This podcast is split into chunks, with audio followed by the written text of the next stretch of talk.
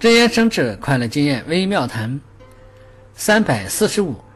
一般普通的人理念认为，保护自己的亲人、贪恋自己的亲人是对的，报复自己的冤敌这也是对的。